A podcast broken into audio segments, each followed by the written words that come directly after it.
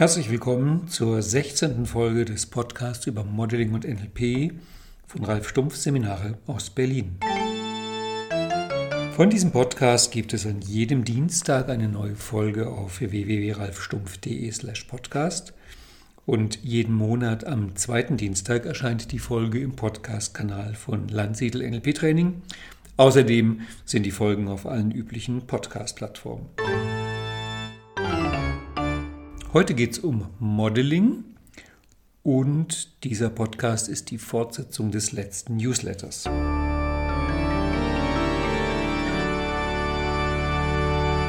Dieser Podcast ist die Fortsetzung der Newsletter-Serie, die ich jetzt seit 8. März jeden Samstag geschrieben habe.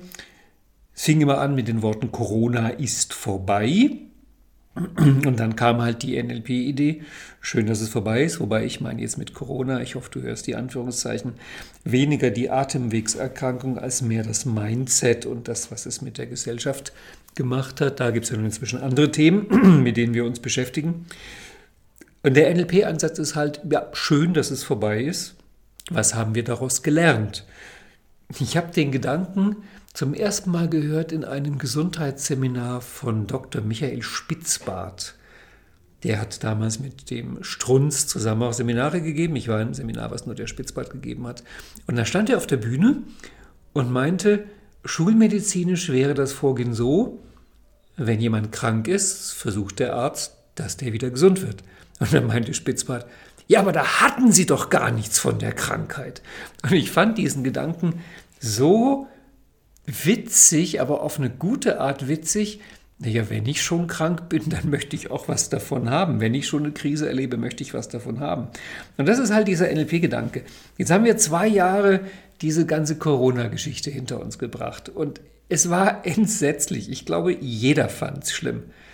Und schön, dass es jetzt aussieht, als wäre es vorbei. Aber es wäre doch schade, wenn wir nichts davon gehabt hätten. Und da sagt man als NLPler natürlich kein Problem. Wir haben das entsprechende Format Change History und dann machen wir einfach ein Change Corona History und gucken uns an, was man daraus lernen kann aus diesen zwei Jahren. Ich glaube, jeder wird sagen, die Zeit hat uns verändert, die Zeit hat mich verändert, die Zeit hat dich verändert. Die Frage ist, in welche Richtung? Und darum habe ich letzten und vorletzten Samstag den Vorschlag gemacht, lasst uns doch Corona als Format betrachten. Wie wäre es, wenn Corona ein NLP-Format ist? Das heißt, wir haben dann Punkt A, das ist vor Corona, also Frühjahr 2020, wo das vielleicht irgendwie eine Randfußnote war. Ja, da gibt es so ein Virus aus China. Und Punkt B, heute Frühjahr 2022. Und dazwischen liegt das zweijährige Corona-Format. Jetzt können wir da vorgehen wie in der Formatanalyse im Modeling. Wir gucken Punkt A an, wir gucken Punkt B an, wir gucken, was sich verändert hat. Wir schauen, auf welcher Ebene die Ressource war und so weiter und so fort. Und du weißt ja, wenn du mein Konzept der Formatanalyse im Modeling kennst, dass es nicht selbstverständlich ist, dass Punkt B besser ist als Punkt A. Es gibt von jedem NLP-Format eine helle und eine dunkle Version. Jetzt ist die Frage, Corona als Format. Ja, ist Punkt B jetzt besser als Punkt A oder ist Punkt B schlechter als Punkt A? Oder ist er nur anders oder ist er sogar gleich? Wobei ehrlich gesagt, die Variante, dass Punkt B gleich Punkt A ist, ich glaube, die können wir alle einfach mal ausschließen. Corona hat definitiv verändert. Ähm, dann lass uns was Gutes daraus machen, weil du und deine Person, also dein Selbst, deine Persönlichkeit, mh, hm, hängt ja nun weniger von dem ab, was dir zustößt, als mehr von dem, was du damit machst, was dir zustößt. Und wir können es oft nicht gar so groß beeinflussen, was uns zusteht, zustößt. Wir können aber doch sehr beeinflussen, wie wir damit umgehen, was wir daraus machen mit dem, was uns zustößt. Und drum geht dieser Podcast über Modeling. Ja, das wundert dich jetzt wahrscheinlich und da muss ich ein bisschen ausholen. Modeling hat ja im NLP ganz viele verschiedene Bedeutungen und es ist witzigerweise so, je mehr eine bestimmte Bedeutung des Begriffs Modeling im NLP Bewusstsein ist, umso weniger spielt die eigentlich wirklich eine Rolle in dem, was Modeling wirklich ist. Es sind drei Schichten und ich fange mal mit der obersten und im Grunde auch wichtigsten Schicht an. Da geht es darum, dass wir Menschen, jetzt mal ganz grob gesagt, so funktionieren, dass wir in die Welt hineingeboren werden, die Welt wahrnehmen, die Welt uns beeinflusst, wir uns da irgendwie orientieren müssen und wir dann in den ersten Lebensjahren im Grunde etwas unfassbar Erstaunliches vollbringen, dass wir mit unserem Gehirn lernen, uns in der Welt auf eine Art zu orientieren, die schon wirklich fantastisch ist. Und die Frage, wie machen wir das, können wir heute besser beantworten als noch vor ein paar Jahrzehnten. Wir bauen innerlich ein Modell der Welt. Das heißt, wir lernen im Grunde ab im Mutterleib, aber dann halt vor allem, wenn wir auf der Welt sind. Wir lernen über die Welt, wir finden Muster und wir bauen uns im Grunde innerlich ein Modell der Welt, ein Abbild, eine Simulation. Das Wichtige an der Simulation ist, dass sie die Welt vereinfacht und zwar sehr. Es ist so eine Art Benutzeroberfläche. Zum einen logisch, wir lassen alles raus, was wir mit unseren Sinnen sowieso nicht wahrnehmen können. Also ich schätze mal, die innere Simulation der meisten Leute enthält keine Radiowellen, weil sie die halt auch normalerweise nicht wahrnehmen. Und wir haben dann innen so eine, so eine kleine Welt in uns. Und was ich so verblüffend finde, ist, dass im Grunde Ben Longrinder das in den 70er Jahren im NLP genauso schon reingeschrieben haben, universale Gestaltungsprozesse und ähnliches, zu einer Zeit, wo das meines Wissens von der Forschung noch gar nicht bestätigt war. Also die beiden waren so unglaublich visionär, ist es für mich heute immer noch erstaunlich. Jedenfalls, wir bauen dieses Modell der Welt und dann machen wir innerhalb dieses Modells Simulationen. Das heißt, wir spielen bestimmte Sachen durch in dem Modell. Wir sind quasi immer im Kopf, sind wir immer schon ein bis zwei Schritte in der Zukunft und was innerlich funktioniert, machen wir dann äußerlich. Das ist der Grund, warum Jordan Peterson sagt, Denken ist für ihn Abstract Action. Das heißt, Denken ist abstraktes Handeln. Wir probieren bestimmte Dinge aus. Und das mag jetzt trivial klingen, aber nur so als Idee. Mit jedem Schritt, den du machst, wenn du dich in der Welt bewegst, gehst du davon aus, in deinem inneren Modell, dass der Boden stabil ist das ist das, der dich trägt. Und du kennst vielleicht diese, diese alte Nummer aus diesen uralten Stummfilmen, Schwarz-Weiß-Filmen, wo auf der Straße irgendeine Pfütze ist und ein Passant geht und will durch die Pfütze durchgehen und schwupps ist er weg. Und das ist so eine Stelle, wo du merkst, das Modell der Welt hat nicht funktioniert. Und wenn du gesagt hast, es ist doch trivial, dass der Boden mich trägt, dann möchte ich dich daran erinnern, wie war das denn, als du ein Baby warst? Und als du das erforschen musstest, überleg mal, wie, wie komplex das für Babys ist, rauszukriegen, was fällt um, was trägt mich, was zerreißt, wovon rutsche ich ab. Also so eine simple Sache wie, wo kann ich eigentlich meinen Fuß hinsetzen beim nächsten Schritt, ist schon eine erstaunlich komplexe Simulation. Und ich schätze mal, du stimmst mir zu. Die Frage, wo kann ich meinen Fuß hinstellen beim nächsten Schritt, ist zwar erstaunlich komplex, aber verglichen mit den anderen Sachen, die wir simulieren, ist es im Grunde Einsteigerprogramm. Anderes Beispiel, unsere Welt besteht natürlich zum sehr großen Teil auch aus anderen Menschen. Das heißt, auch wenn ich einem anderen Menschen begegne, mache ich eine Simulation und gehe davon aus, dass der auf eine bestimmte Art reagiert. Einfaches Beispiel. Wenn ich eine Person, eine mir unbekannte Person anspreche, denke ich normalerweise in meiner Simulation, dass ich eine Antwort bekomme. Und zwar, normalerweise gehe ich davon aus, ich kriege eine Antwort auch in der Sprache, mit der ich angesprochen habe. Im Prenzlauer Berg, hier wo ich wohne, führt das manchmal dazu, dass auf der Straße einer den anderen anspricht auf Englisch und der dann auf Englisch antwortet und nach vier Minuten merken sie beide, dass sie eigentlich beides Deutsche sind. Aber die Simulation, die innere Simulation vom Prenzlauer Berg geht, geht halt davon aus, dass man hier mit Englisch besser durchkommt. Genau. Ähm, es ist völlig klar, die Welt ist so unfassbar komplex, dass die Simulation, die Landkarte, das Modell, was wir innerlich bauen, niemals wirklich hundertprozentig akkurat ist. Das muss sie auch nicht. Es wäre im Grunde sogar schlimm, wenn sie es wäre, komme ich gleich drauf. Wichtig ist, und das hat schon Paul Watzlawick gesagt, wichtig ist, dass das Modell funktioniert, dass es uns also erlaubt, unser Leben halbwegs erfolgreich zu leben. Und die Simulation enthält Fehler. Die Simulation enthält Stellen, wo die Welt halt sich die Freiheit nimmt, anders zu sein, als wir uns das so denken im Kopf.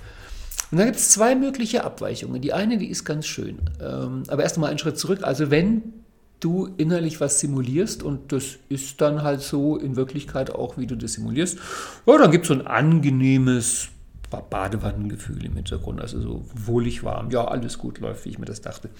Dann gibt es den Fall, es kommt besser raus, als du dachtest. Also du dachtest so, aber es kommt viel besser. Ja, in dem Fall kommen dann starke Emotionen, angenehme Emotionen, schöne Emotionen und du bist schon mit dem halben Fuß in Richtung Sucht unterwegs, weil, ich mache mal wieder ein ganz einfaches Beispiel. Angenommen, du isst gerne Äpfel. Du isst jeden Tag einen Apfel und Äpfel schmecken halt wie Äpfel. Und plötzlich eines Tages ist da ein Apfel dabei, der schmeckt, der schmeckt so wie, also wo du denkst, ja, eigentlich, eigentlich hätte so Apfel immer schmecken müssen. Das ist jetzt ist unfassbar und da, da, dich durchströmen Glücksgefühle im ganzen Körper so ein Apfel. Und das ist natürlich, weil du dein Leben lang Äpfel isst, dir klar, das war jetzt ein Ausnahmeapfel und am nächsten Tag erwartest du wieder einen normalen Apfel und dann apfelst du dich halt wieder so weiter und vielleicht kommt nach ein paar Wochen wieder so ein Ausnahmeapfel. Das ist schön. Wenn du jetzt aber denkst, oh, die Apfelsorte ist gut und du jetzt anfängst, den jeden Tag zu essen, du weißt, was passiert. Du gewöhnst dich. Der Apfelkick fehlt. Irgendwann ist dieser Sensationsapfel so ein Alltagsapfel und jetzt hättest du vielleicht gerne noch einen Mega-Sensationsapfel und schon bist du auf dem Weg in die Suchtstrategie. Das ist ein anderes Thema, darum geht es heute nicht. Wir reden über das Gegenteil. Du machst was und es kommt schlechter raus, als du dachtest. Jetzt kommen unangenehme Gefühle, irgendwelche Störgefühle. Klar, der Klassiker ist erstmal Schmerz. So lernt auch das Kind, ob bestimmte Untergründe halten oder rutschen oder umfallen. Und immer an den Stellen, wo deine Simulation der Wirklichkeit nicht funktioniert, kommt halt eine starke Emotion und lernst du was. Und Natürlich ist es Mutter Natur sehr wichtig, dass wir lernen und deswegen ist, weil alles, was wichtig ist, natürlich mit starken und meistens auch mit guten Gefühlen verbunden, Selbsterhaltung, Arterhaltung, sowas in der Richtung. Das heißt, der Prozess des Lernens macht schon im Gehirn sowas ähnliches wie ein Orgasmus. Also da gibt es schon strukturelle Ähnlichkeiten. Das ist schon mit Lustgefühl verbunden. Was zu der merkwürdigen Paradoxie führt, dass wenn dein Modell scheitert und du eigentlich unangenehme Gefühle hast, das oft eine Mischung aus angenehmen und unangenehmen, Gefühlen ist. Und nach dem Motto, ouch, da habe ich mir wehgetan. Ah, das ist aber spannend. Wie kommt es denn jetzt da dazu? Das hätte ich jetzt ja nicht erwartet. Also das ist schon eine schöne Möglichkeit, dass man damit umgeht. Also jedenfalls kommen dann negative Gefühle, wenn du merkst, dein Modell der Welt scheitert. Es gibt jetzt verschiedenste negative Gefühle. Das hängt auch ein bisschen davon ab, auf welcher Ebene der Spirale, also Spiral Dynamics, du bist. Und jetzt war meine Theorie, mein Angebot, mein Vorschlag, dass Corona, und ich hoffe, du hörst die Anführungszeichen, ein Format ist, wo es vor allem darum ging, sich mit Angst zu beschäftigen. Und ich gehe jetzt mal einfach davon aus, dass Angst jetzt für dich nicht das schönste aller Gefühle ist, sondern eher so eins, wo du sagst, äh, muss nicht zu oft sein. Und Corona war ja wirklich eine, eine Angstsinfonie, manche sagen auch ein Angstporno. Also irgendwie einfach Angst spielte eine Riesenrolle. Vor was auch immer, vor der Krankheit, vor, vom Lockdown, vor der Impfung, vor der Verschwörung, vor der Weltwirtschaftskrise, vor, na natürlich am Ende auch Angst vor dem Tod. Also war schon viel mit Ängsten drin. Und da mache ich mal nochmal eine Klammer auf. Ähm, also Corona ist ja nun, weiß Gott, nicht die erste Seuche, mit der die Menschen zu tun haben. Wenn du zurückgehst, wir hatten die Schweinegrippe, wir hatten dann irgendwann die ganz berühmt spanische Grippe und die ganzen Jahrhunderte davor waren also eine Pestepidemie jagte die nächste. Und darüber gibt es natürlich auch ganz viele historische Quellen. Ich habe mir die letzten zwei Jahre auch damit mit einigen mich beschäftigt. Und wenn du das auch tust, dann entdeckst du eine Sache sehr schnell und die ist vielleicht erstaunlich, nämlich, ja, so eine Seuche kommt und geht da kann man nicht viel machen, aber es gibt ganz viele verschiedene Arten, wie eine Gesellschaft darauf reagieren kann, auf so eine Seuche. Und Angst ist neu. Wenn du dir Berichte durchliest, wenn du nach Berichten forscht über frühere Seuchen, war Angst eigentlich nicht so das Hauptgefühl, was die Leute da hatten. Es war noch nicht mal so richtig groß im gesellschaftlichen Bewusstsein, das mit der Seuche. Es war mehr, jetzt kommt ein schreckliches Wort, normal dass halt sowas passiert. Also sehr erstaunlich Berichte über die spanische Grippe. Ich habe in einem Text gelesen, dass bei der spanischen Grippe, die wirklich eine ganz, ganz fürchterliche Seuche auf dem Planeten war, sich zum Beispiel der damalige amerikanische Präsident kein einziges Mal öffentlich dazu geäußert hat. Das war halt eine Krankheit, die, die kam rum, die war schrecklich, viele Menschen sind dran gestorben und es war aber eigentlich mehr ein medizinisches Thema als jetzt ein hochpolitisches Thema, was da so lief. Oder auch ein sehr anderes spannendes Beispiel jetzt ähm, aus Deutschland, diese berühmte Hamburger Sturmflut, mit der damals Helmut Schmidt äh, sehr bekannt geworden ist. Das wäre auch eine Riesenkatastrophe, die da passiert ist. Und da war die Reaktion der Leute, jetzt reißen wir uns zusammen, wir krempeln die Ärmel hoch, wir kämpfen dagegen an und wir werden zusammenstehen und werden das schaffen. Das ist deswegen interessant, weil im Zusammenhang mit der Corona-Geschichte spielt ja nicht nur Angst eine Rolle, da spielt ja auch eine Rolle die Erzählung von unserer Verletzlichkeit, von den vulnerablen Gruppen, von der Schutzlosigkeit und dass wir halt Schutz brauchen, beschützt werden müssen, weil wir so verletzlich sind, so empfindlich. Das nur als Hinweis. Ich sage jetzt nicht, dass eins von beiden richtig oder falsch ist oder wahr oder nicht wahr. Es geht nur einfach darum, sich klarzumachen, das eine ist so, wie es ist. Und das andere ist, wie wir darauf reagieren. Und beim Thema Corona, nach meiner Beobachtung, war halt Angst ein großes Thema. Und da gehen die Ohren des NLPlers auf, weil ich weiß von Claire Graves und den Graves-Ebenen, Graves-Levels als Spiral Dynamics, dass wieder das in den, glaube ich, 50er Jahren entwickelt hat, das Modell. Also Claire Graves hat sich selbst als blau einsortiert und er hat dann die darüberliegenden Stufen, orange und grün, konnte auch noch ganz gut erkennen und hat die auch einsortiert in sein Modell. Er hat es also bis Ebene 6 beschrieben. Und dann beschreibt er, es gab Leute, die sprengten sein Modell. Also die, mit denen kam er überhaupt nicht klar. Also die waren für ihn quasi wie Aliens, die konnte er gar nicht einsortieren, weil die angstfrei waren. Also dass ein Mensch angstfrei sein kann, das war für Claire Graves unerwartet. Man kann also sagen, da hat sein Modell der Welt irgendwie eine Fehlermeldung ausgegeben. Und heute wird in Spiral Dynamics gesagt, dass Angst halt ein Gefühl ist, was eine ganz große Rolle spielt auf der grünen Stufe. Du weißt ja auch, grüne Stufe ist ja die mit Psyche und mit Innenwelt. Also Sigmund Freud hat da ganz stark die Türen aufgestoßen zur grünen Stufe und seitdem haben die Menschen entdeckt, ui, ich habe ja sowas wie ein unbewusstes, viele sagen unterbewusstes, um das noch mehr gruselig, dunkel, mulmig zu machen. Und in dem Augenblick spielt plötzlich Angst eine große Rolle. Also es könnte so sein, und ich bin Anhänger dieser Theorie, dass eine der wichtigen Aufgaben der grünen Stufe darin besteht, dass wir lernen, mit Angst umzugehen, dass wir ich will nicht sagen, die Angst überwinden. Überwinden ist nur eine Möglichkeit, aber einfach, dass wir lernen, mit Angst umzugehen. Ich habe in Newsletter auch geschrieben, ein Zitat von David Dider, was ich sehr liebe, wo er sagt, es ginge darum, dass man lernt, seine Angst zum Freund zu gewinnen, sodass man sich, ne, sich nicht länger in ihrer Gegenwart unwohl fühlt. Das finde ich ein herrliches Bild. Die Angst als Freund. Vielleicht geht es darum.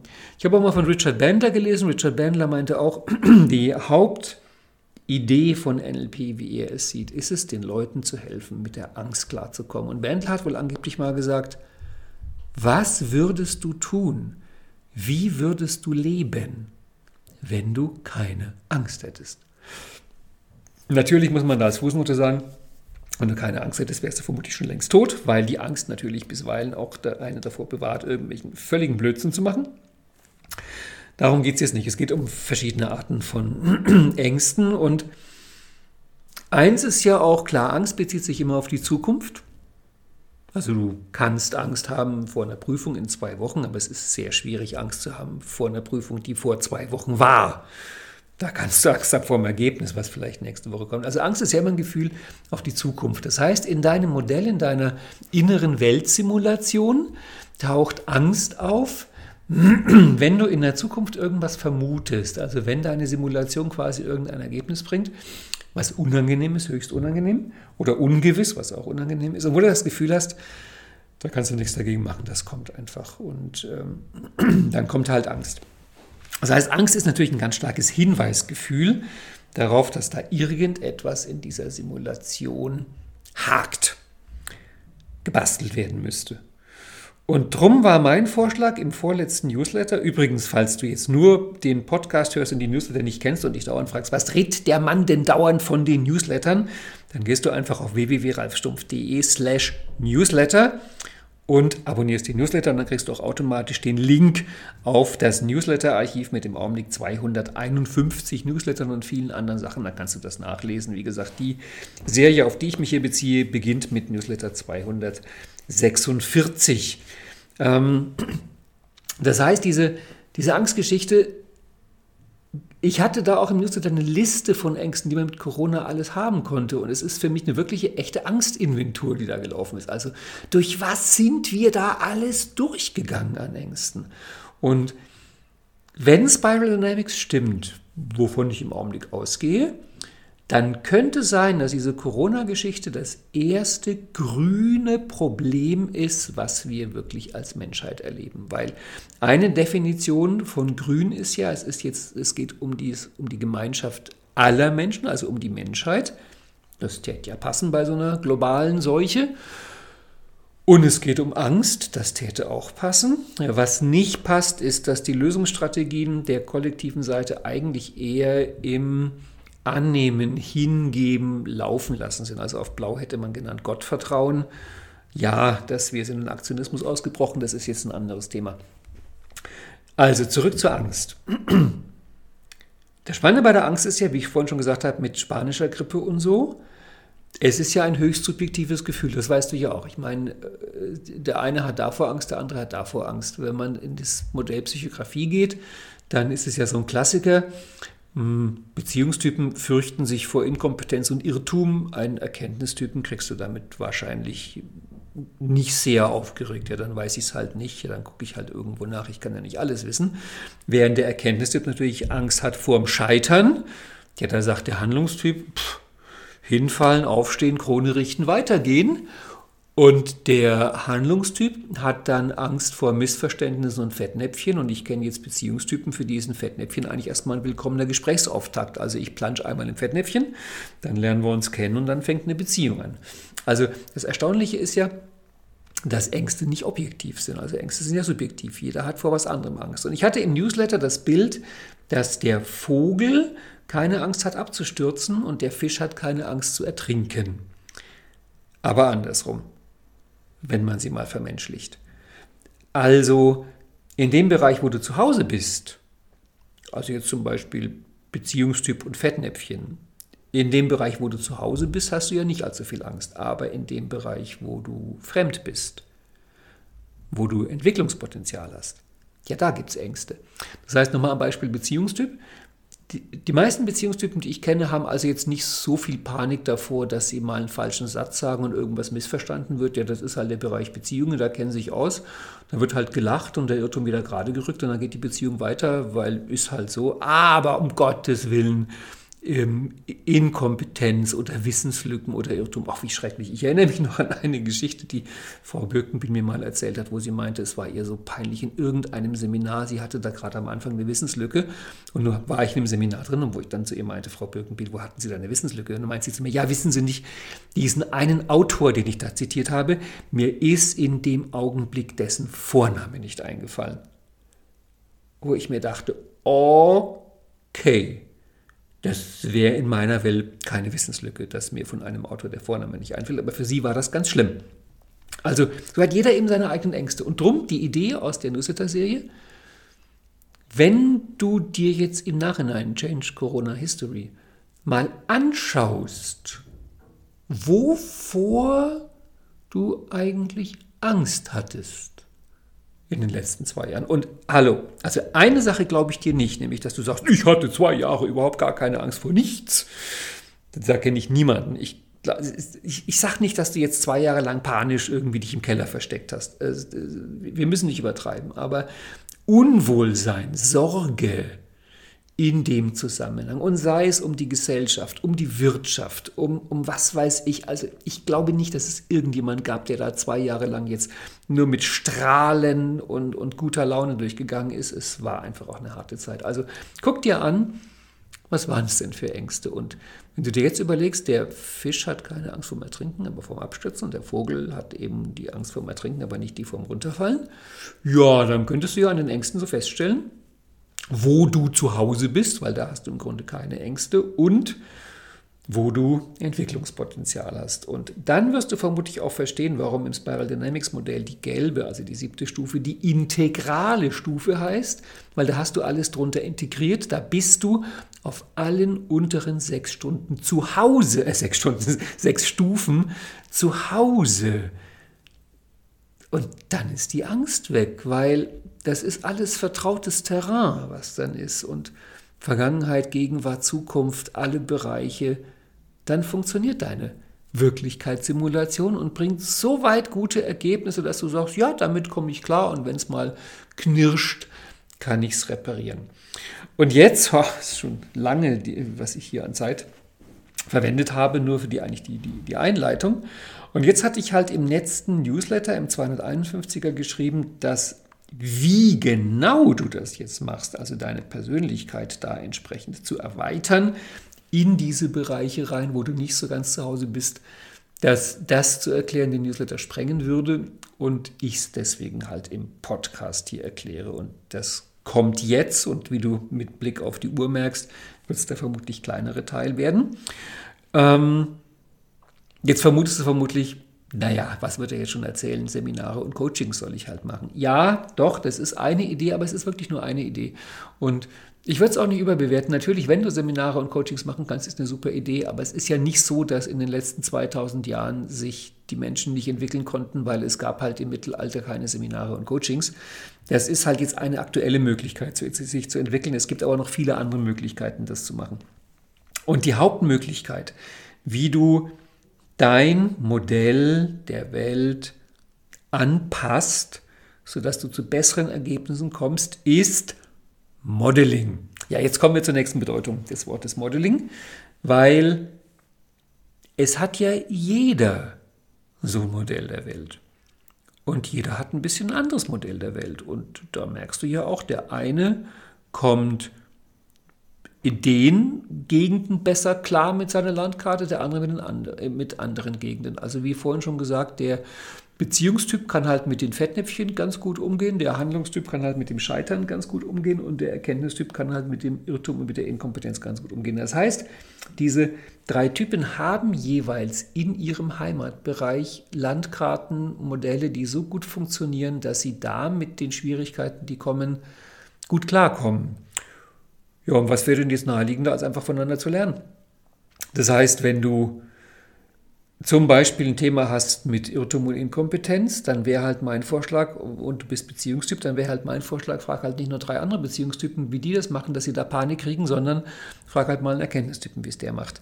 Natürlich ist klar, die erste Antwort, die da kommen wird, ist, dass der Erkenntnistyp sagt, keine Ahnung, weiß ich nicht, habe ich halt keine Angst, mach dir nicht so viel Sorgen. Aber das ist das ist ein No-Brainer, dass wenn du Leute, die irgendwas haben, wissen oder können, fragst, wie sie das machen, kommt erstmal so ein, keine Ahnung, weiß ich nicht.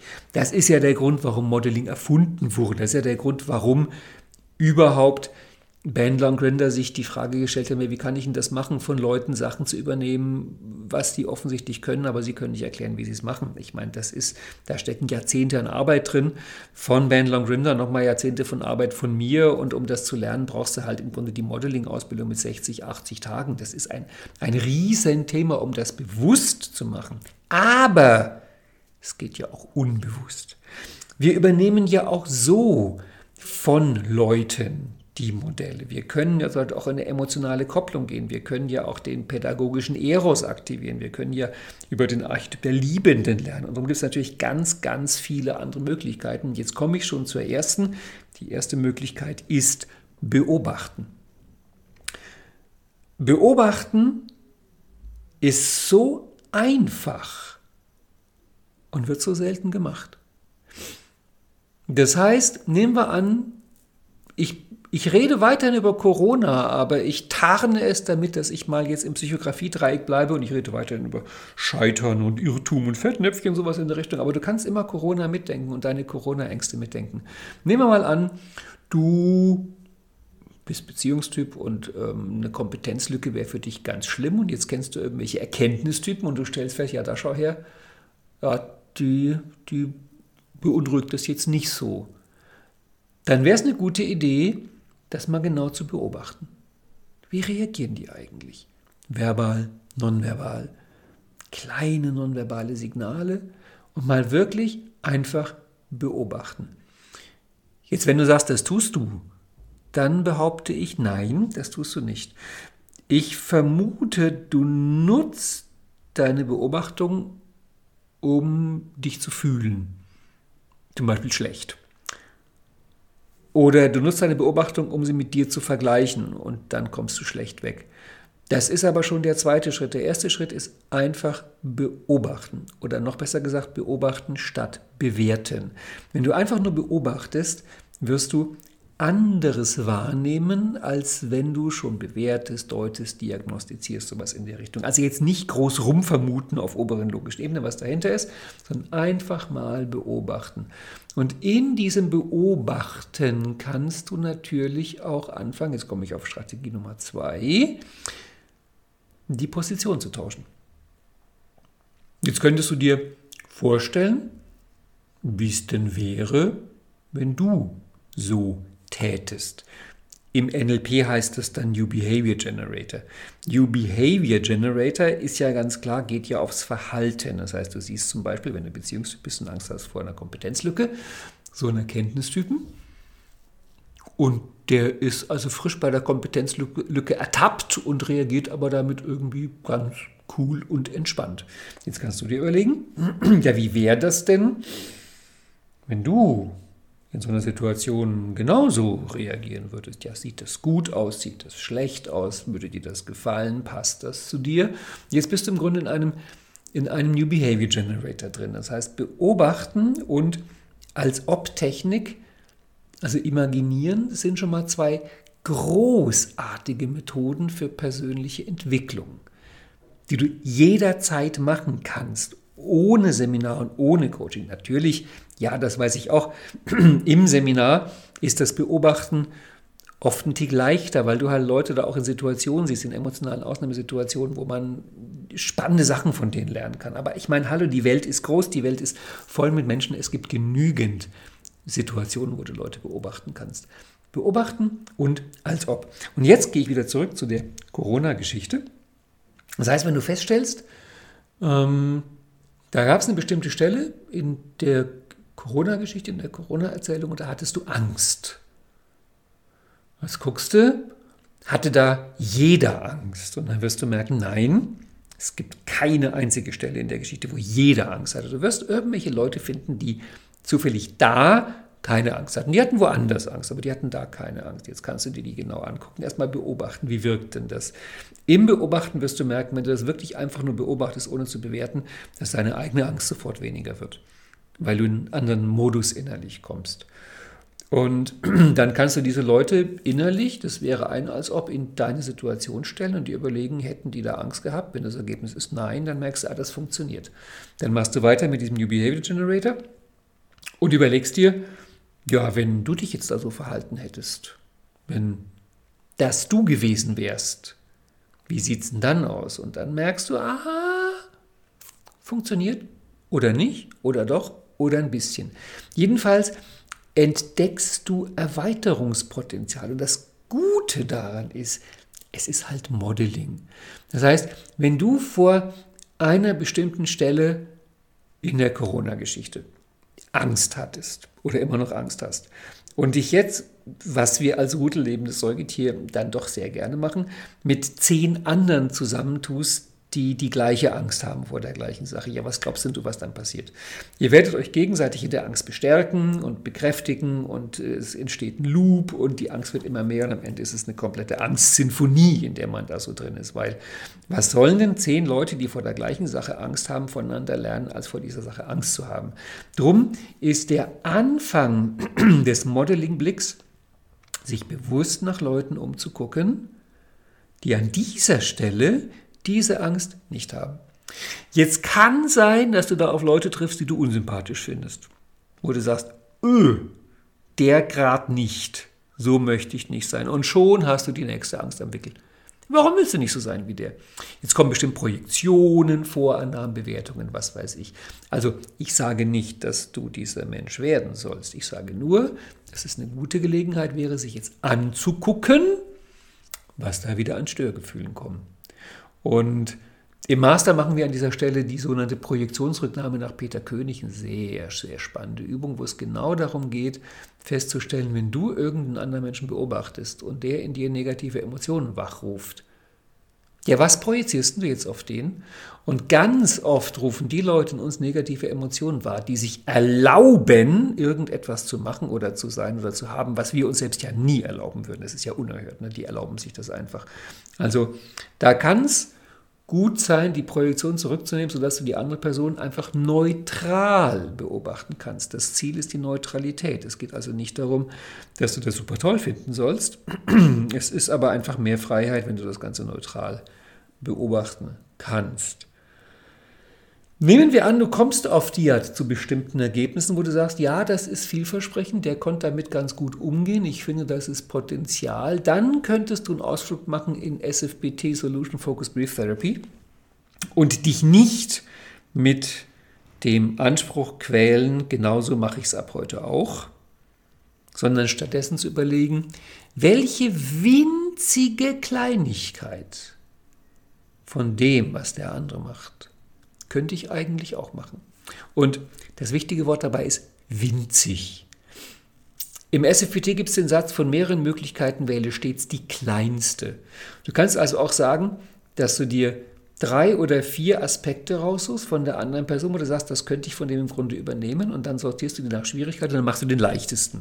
Das, wo du sagst, das ist eigentlich nicht der Rede wert. SFPT geht davon aus, kleine Veränderungen führen zu großen Veränderungen und ich kann nur sagen, es stimmt. Es stimmt wirklich. Das heißt, wenn du mit einer Kleinigkeit anfängst, überhaupt keine Mühe, machst du einfach nebenbei.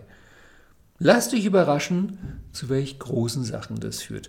Das heißt, wir hätten schon drei Strategien, eigentlich vier. Nehmen wir halt als erste mit rein Seminare und Coachings. Dann wäre die zweite Möglichkeit beobachten. Du beobachtest andere Menschen, die offensichtlich ein anderes Modell der Welt haben und deswegen in derselben Welt wie du leben, aber es ist doch eine andere. Weil sie haben vor anderen Sachen Angst und vor anderen Sachen keine Angst und sie gehen anders damit um. Also Punkt 1, suchen, beobachten, finden potenzielle Modelle. Dann eine weitere, die dritte Strategie wäre, der als Obrahmen. Altes NLP-Urgestein geht auf Hans Feinger zurück, 1800 Spätphilosophie des als ob.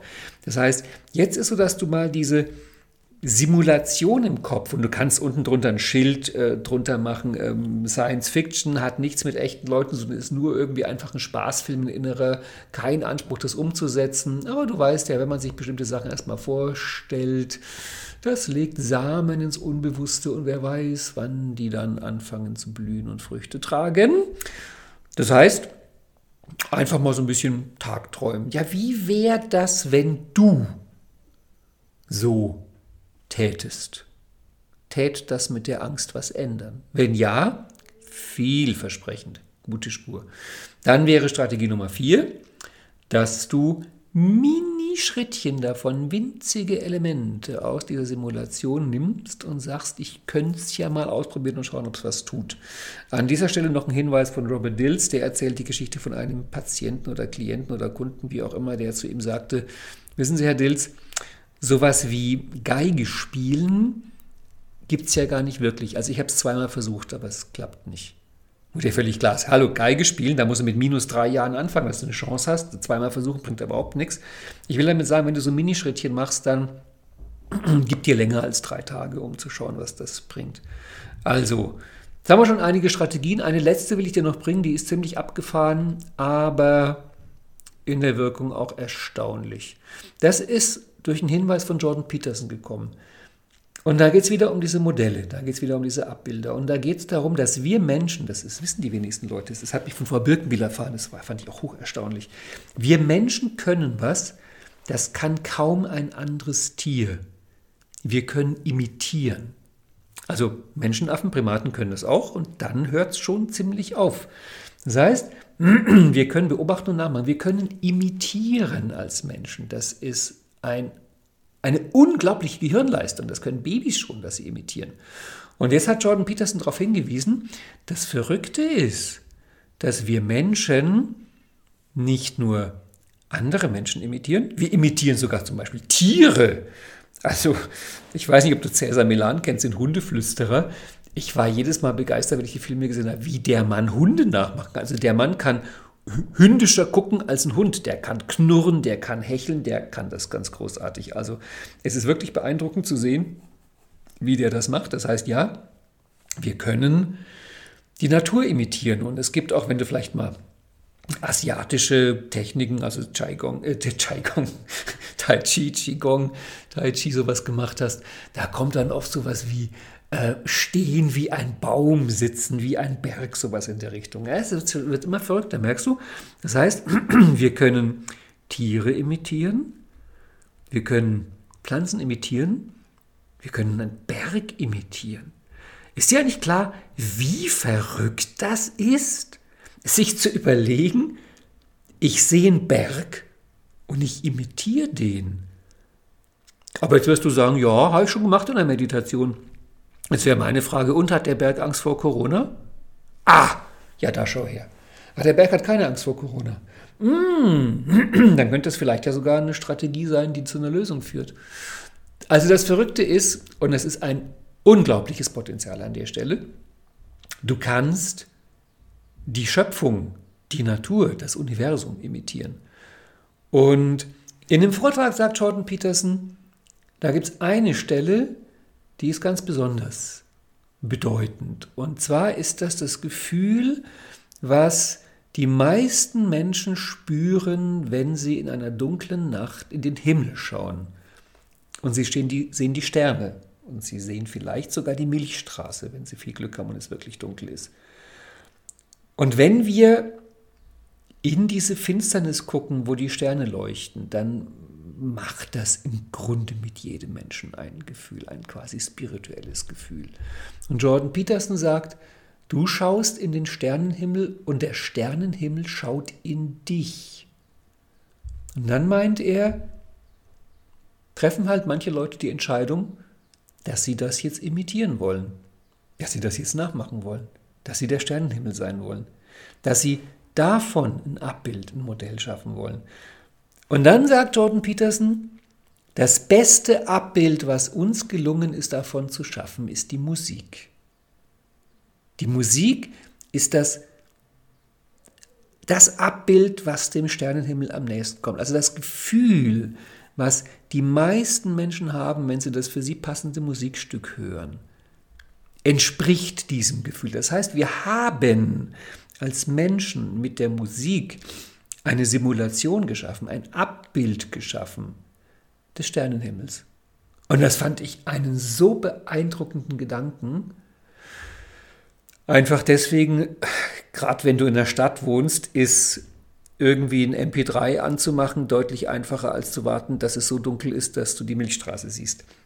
Das heißt, wir können in Resonanz gehen, wir können in eine Imitation gehen mit Kunst, mit Meisterwerken. Das klappt auch mit Literatur, das klappt auch mit Malerei. Es klappt ganz stark auch mit Architektur. Also es gibt Bauwerke, Kathedralen. Also wenn du nicht zufällig einen Stein an der Stelle hast, wo andere Menschen ihr Herz haben, wirst du, wenn du so ein Gebäude betrittst, etwas fühlen, was das Gebäude mit dir macht. Das heißt, wir Menschen sind imstande, dass wir in der Natur mit Bergen, mit Sternenhimmel, mit Musik, mit Malerei, mit Literatur, mit Architektur ein Gefühl erleben, was unbeschreiblich ist. Ebene 7, spirituell. Das ist übrigens, ich schätze mal, du kennst Viktor Frankl, den Begründer der Logotherapie, der sich ja auch definitiv mit dem Thema Angst auseinandergesetzt hat. Ähm, der sagt auch einer der für ihn wichtigsten, entscheidendsten Wege, das zu finden, diesen Sinn zu finden, das, was die Angst vertreibt, ist es, sich zu beschäftigen mit Philosophen und mit Meisterwerken der Kunst. Das macht ganz viel. Und das wäre mein fünfter und letzter Weg. Wenn du zum Ergebnis kommst, der Sternenhimmel hatte keine Angst vor Corona, ein Berg hat keine Angst vor Corona, auch eine Sinfonie hat keine Angst vor Corona, ja, dann sei das doch. Dann nimm doch damit Kontakt auf, dann geh doch damit in Resonanz und erweitere deine Persönlichkeit in diese Bereiche. Ich glaube sowieso, dass Kunst es ist ja auch so erstaunlich, dass wir Menschen die Kunst erschaffen haben. Ich meine, hallo, welcher Fisch macht Kunst? Also das Kunst, das ist, womit wir im Grunde vorangehen, dass die Kunst erforscht, pioniermäßig, pfadfindermäßig. Wo ist denn die nächste Entwicklungsmöglichkeit? Dass Kunst halt die verrückten Modelle baut und irgendwann sickern die ins Alltagsverständnis. Es ist es wäre einen eigenen Podcast wert, was man alles über Kunst ähm, erzählen könnte, auch unter NLP-Gesichtspunkt. Ich war damals so glücklich, als ich mein erstes NLP-Zertifikat bekommen habe, mein Practitioner-Zertifikat.